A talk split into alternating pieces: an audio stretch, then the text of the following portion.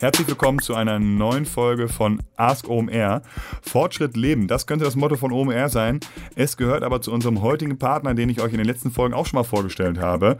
Und das ist dessen Portfolio, Informationen über Technik, Lifestyle und Gesundheitsthemen, Apps, die das Leben leichter machen, Coaching für einen gesunden und erfolgreichen Alltag. Und jetzt gibt es sogar ein Skill für den Amazon Echo. Das alles kommt von der Techniker Krankenkasse, zusätzlich zu deren sonstigen Angebot, weil das Thema Fortschritt leben, das liegt der Techniker wirklich am Herzen. Herzen. Der Skill, den ich euch wirklich sehr, sehr empfehle, der heißt TK Smart Relax und damit könnt ihr die digitalen Assistenten und den smarten Lautsprecher nutzen, um gezielt zu entspannen, morgens, mittags, abends zum Abschalten oder einfach bei akutem Stress mit den Worten Alexa, ich brauche Entspannung, startet der Skill und los geht's.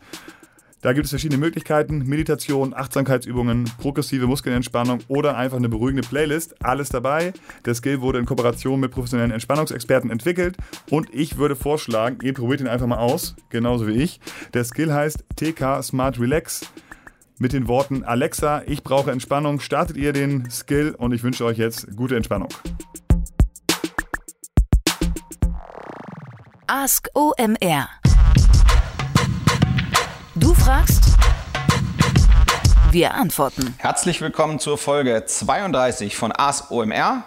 Hier ist nicht Philipp Westermeier. Mein Name ist André Alper. Ich freue mich, eure coolen Fragen, die ihr einsendet, so gut wie möglich zu beantworten, äh, um euch in euren Online-Marketing-Dingen ein bisschen voranzubringen und zu inspirieren. Mir helfen bei der Beantwortung der Erik Siegmann aus Hamburg und der Kai Rieke aus Berlin. Dankenswerterweise immer wieder. Los geht's! Marius Frage hat uns über Twitter erreicht und er fragt, wie siehst du das Thema Linkbuilding für SEO im Jahr 2018? Würdest du zum Beispiel für einen Online-Shop noch aktiv Links aufbauen und wenn ja, wie? Danke, Marius, für die Frage, die über Twitter reinkam. Also in meinen Augen äh, relativ einfach zu äh, beantworten. Ohne Links geht's nicht. Ähm, ich glaube, SEO im Online, für Online-Shops ist erstmal auf einem ziemlich guten Niveau im Vergleich zu, keine Ahnung, sechs, sieben, acht Jahren, wo das eben noch nicht so breit da war. Ähm, eigentlich gibt es eigentlich auch in vielen, vielen Nischen Online-Shops, die sehr gut äh, Suchmaschinenoptimierung betreiben. Insofern bleibt da relativ wenig Raum für Quatsch, Zufälle und Experimente und Hoffnung.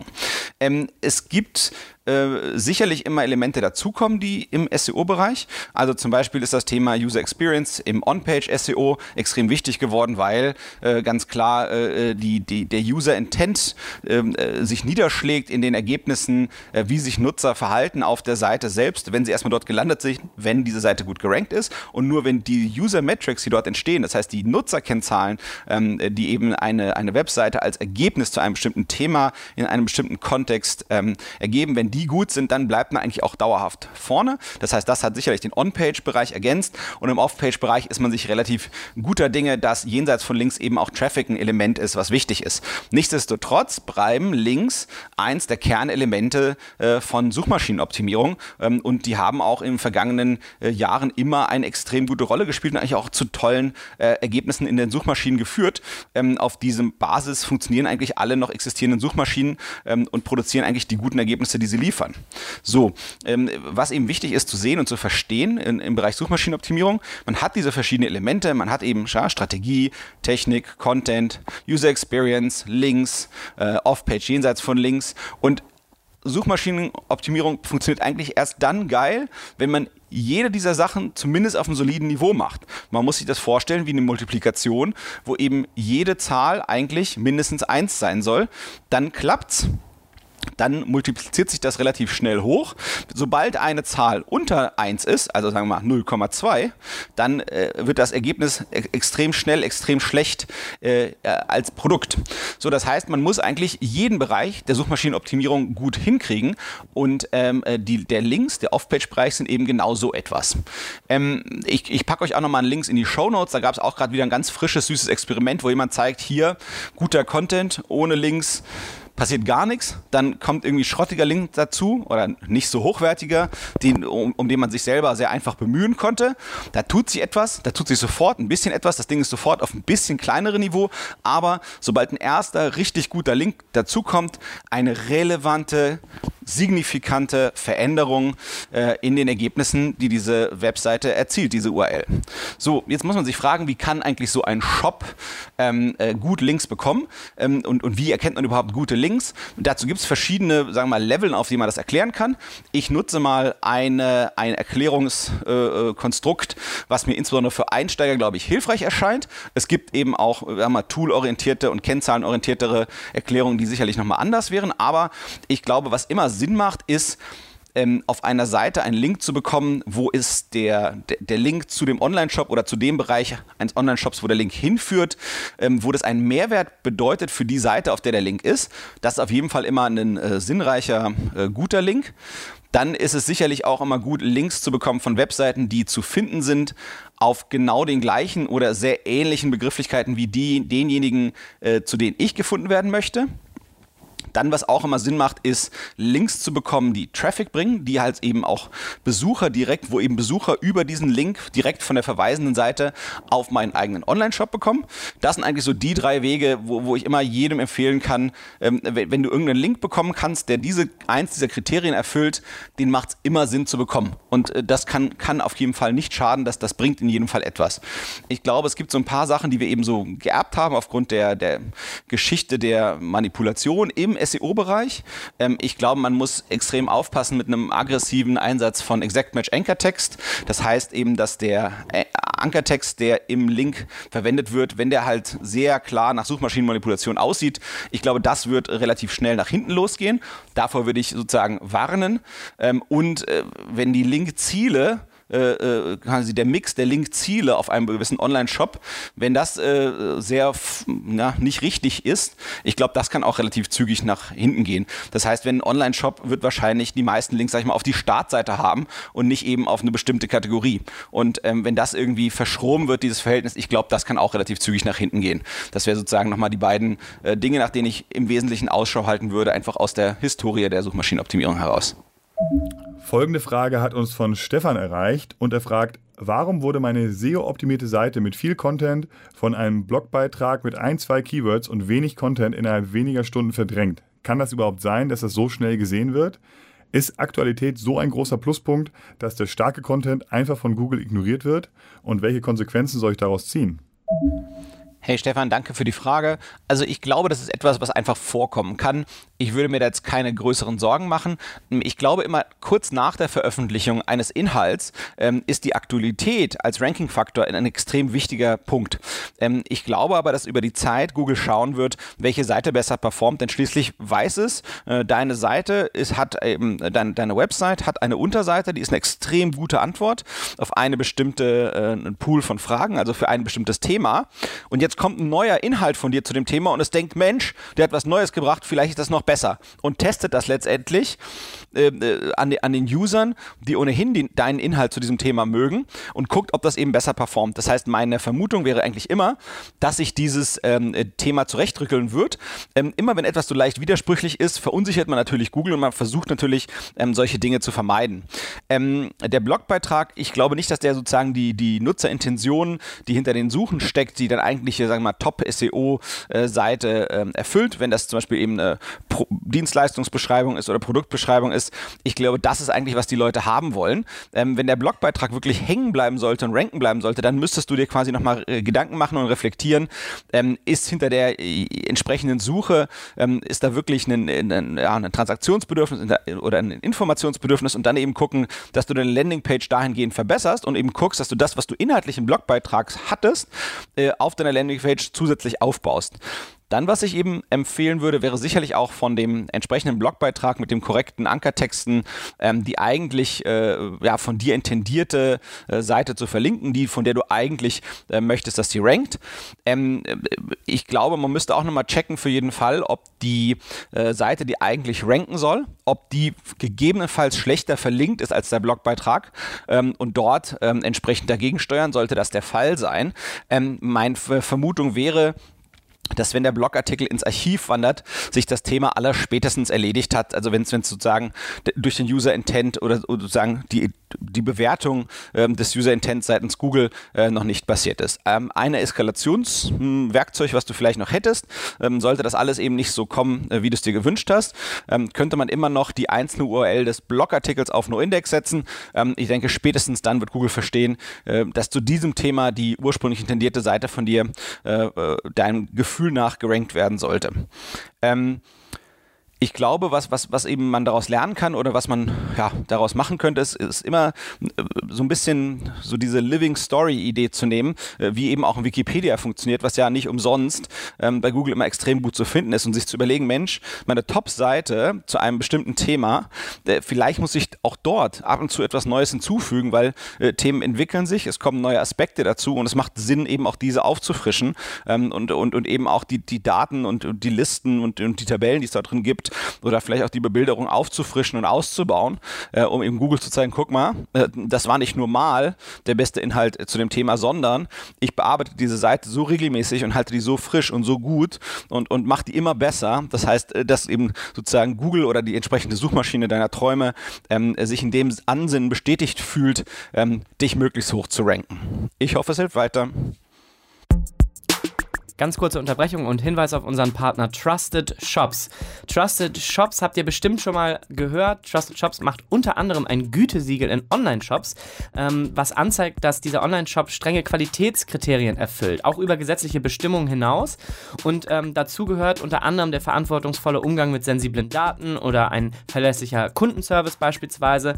Dann gibt es einen Trusted Shops Käuferschutz, der darüber hinaus ähm, Shopping ohne finanzielles Risiko ermöglicht. Also Trusted Trusted Shops macht eine ganze Menge und im Moment haben sie sich gerade das Thema Retouren auf die Fahne ganz groß geschrieben. Und zwar haben sie ein White Paper veröffentlicht, das heißt Retouren verringern und mehr verkaufen.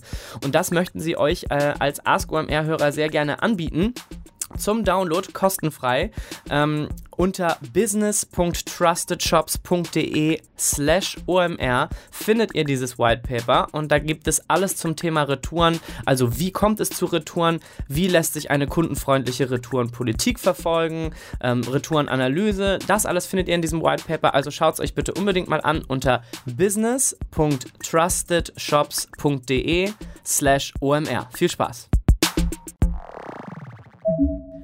Carsten hat uns gefragt, wie funktioniert digitales Branding im Performance Marketing? Funktioniert es überhaupt? Und welche Faktoren sollte man beachten, wenn man digitales Branding messen möchte? Also ich glaube fest daran, dass digitales Branding funktioniert.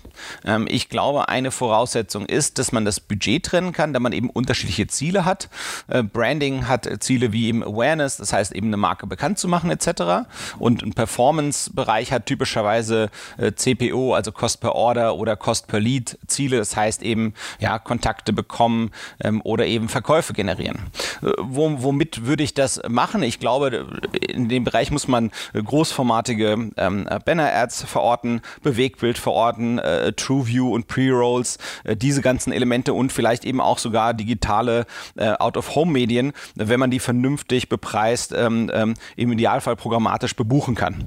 Ähm, Im Performance-Marketing ist Branding nur ein äh, nebensächlicher äh, Effekt, aber eben auch ein relevanter, denn letztendlich je glaubwürdiger am, zum Beispiel ein Händler ist, je höher ist die Conversion beim gleichen Preis. Das heißt, auch für den Performance-Bereich Bereich hat Branding äh, eine Wirkung und äh, wenn Performance Marketing in Branding einzahlt, hat auch Performance Marketing etwas davon.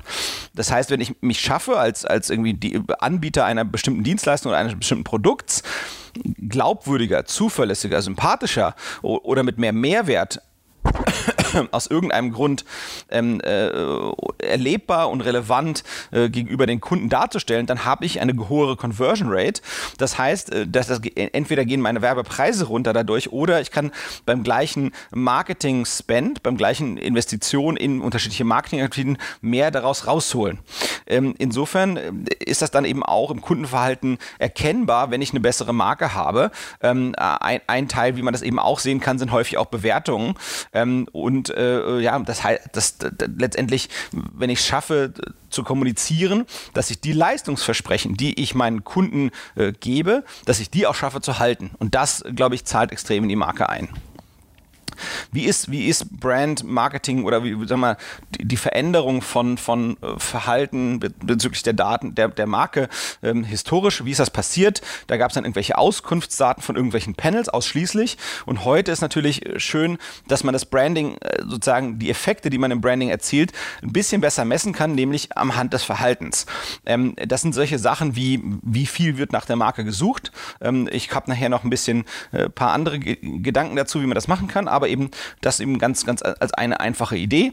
Und was ganz populär ist, in dem Kontext eben auch, sagen wir mal, die Zufriedenheit der Marke, ähm, was man eben da auch oft sieht, ist der Net Promoter Score oder auch NPS, um ein Akronym zu nutzen. Ähm, das kann man eben, ähm, das ist eine Abfrage von Zufriedenheitswerten an verschiedenen Stellen innerhalb der Interaktion mit dem eigenen Unternehmen.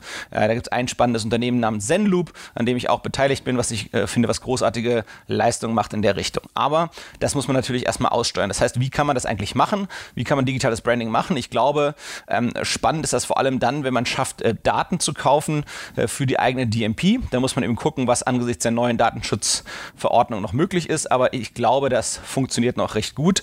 Ähm, äh, und das, weil man diese Daten ja anonymisiert einkauft und eben guckt, dass das äh, Daten sind, die weit vorne äh, im, in der Kaufentscheidung, also dass, dass man dadurch Zielgruppen kriegt, äh, beziehungsweise Cookies von Zielgruppen, die, die, die möglichst vorne im Entscheidungsprozess äh, einer möglichen Kaufentscheidung stehen. Ähm, und dann nutzt man es, um, um, um diese wiederum ähm, ähm, anzugehen, ähm, über Realtime-Bidding, über programmatische Werbung, ähm, äh, mit, mit allen möglichen Formen, zum Beispiel Videos oder was auch immer. Und ähm, guckt eben, dass man das aber auch vergleicht mit einer Nullgruppe bezüglich der, der, der, der, der, der Click-Through-Raten auf die eigenen Werbemittel. Und dann kann man eben gucken, okay, wie verändert sich eigentlich äh, die Einstellung zu der Marke. Das kann man eben auch ganz elegant machen. Da gibt's um, Opinionary als Beispiel für einen Dienstleister. Ich glaube, die wurden auch schon mal gefeatured auf dem Podcast von Philipp Westermeier. Ähm, dort kann man dann zum Beispiel irgendwie buchen, äh, dass, dass, Leute gefragt werden, ist der Strompreis zu hoch? Ja? Und dann kann man daraus sich eben einen Cookie-Pool machen und dann kann man eben, äh, wenn man Strom Tarife äh, verkauft oder an den, an den Frau und Mann bringen möchte, ähm, dann kann man eben diese Kunden, die finden, der Strompreis ist zu hoch, versuchen zu targeten mit einer Kampagne, wo man eben sagt, hey, äh, dieser und jene Stromdienstleister, den man halt eben in dem Moment repräsentiert, ähm, hat besonders niedrige Preise. Und so hat man eben ja eine Chance, da etwas aufzubauen und, und digital äh, sich mit einem Thema in Verbindung zu bringen. Und dann, wenn die Leute ähm, einem tieferen äh, äh, Punkt in dem äh, Funnel sind, dann können sie eben hoffentlich wieder die eigene Marke abrufen und dann hat man eben extrem gute Conversion-Raten. Ja, was könnten Messgrößen sein? Ich glaube, was, was ganz spannend ist zu gucken, ist, wie lange oder und sind überhaupt äh, Banner sichtbar? Ähm, wie lange kann, können Banner im sichtbaren Bereich gehalten werden? Ich glaube, das sind Sachen, auf die man unbedingt achten müsste. Ähm, äh, dann, äh, ich glaube auch, man kann optimieren, dass die Banner oft und gut gesehen werden, dass das, das, das funktioniert. Ähm, man muss auch gucken, was ist die richtige Frequenz, mit der man die Zielgruppe bearbeitet. Da gibt es also den sogenannten Frequency Cap, das heißt, dass man eben eine Obergrenze Kontakte pro Tag festlegt. Ich glaube, da kann man ähm, ähm, ja, gut mitarbeiten. Ähm, manche sind damit gesegnet, dass sie eben ähm, auch offline Kontaktpunkte haben. Man kann manchmal das eben auch dahin umbrechen, dass man eben ähm, ja, sieht, dass es mehr Interaktionen gibt. Man kann zum Beispiel regional äh, ähm, eine Branding-Kampagne digital aussteuern und gucken, ob es dann in der Region mehr Offline-Kontakte gibt oder sowas in der Richtung. und dann kann man sich eben daraus einen eigenen Funnel aufbauen. Ähm, man sieht auch, dass, dass, dass zum Beispiel in der Politik sogar schon sowas eingesetzt wurde. Ich erinnere mich, dass 2014 äh, Realtime Advertising für die Grünen gemacht wurde. Da gibt es ja auch quasi, ist ja eine äh, reine Branding-Kampagne ähm, und ich glaube, von den Ergebnissen her kann es sich auch sehen lassen. Äh, natürlich weiß man natürlich nicht genau, was alles darauf zu attribuieren ist, aber nichtsdestotrotz äh, wurde hier äh, gearbeitet. Das heißt, ich glaube, von einem Attributionsmodell her, wie man das sozusagen ähm, äh, ja, wieder dann in seine gesamte Wertekonstruktion, in seine eigenen Online-Marketing-KPI KPIs, in seine Erfolgskennzahlen einbringen müsste, ist, dass man eben ganz, ganz klar hier auf, auf View-Kontakte geht. Ähm, die Klickwahrscheinlichkeit bei, bei digitalen Branding-Kampagnen ist einfach extrem gering. Das heißt, es ist schwer äh, bis zur Conversion durchzuattribuieren, aber man kann eben äh, gucken, wie viele der Conversions hatten auch Branding-Kontakte und gucken, ob sich da etwas verändert hat. Ich hoffe, es hilft weiter. Bis bald. Carsten. Das war die Folge 32 von Ask OMR, eurem Fragen und Antworten Ask Me Anything Podcast von omr.com. Bitte, damit wir Stoff und Inspiration für neuen Content haben, schickt uns eure Fragen rein. Alles rund um Performance Marketing Kanäle, Performance Marketing Skills, alle möglichen konkreten Beispiele, äh, Fragen nach Inspiration, alles, was euch so einfällt. Immer her damit. Es geht per E-Mail, per WhatsApp, per WhatsApp-Sprachnachricht, ganz modern über Slack oder Laserschwert oder was euch sonst noch einfällt. Bis bald. Tschüss, André Alper für euch. Ciao.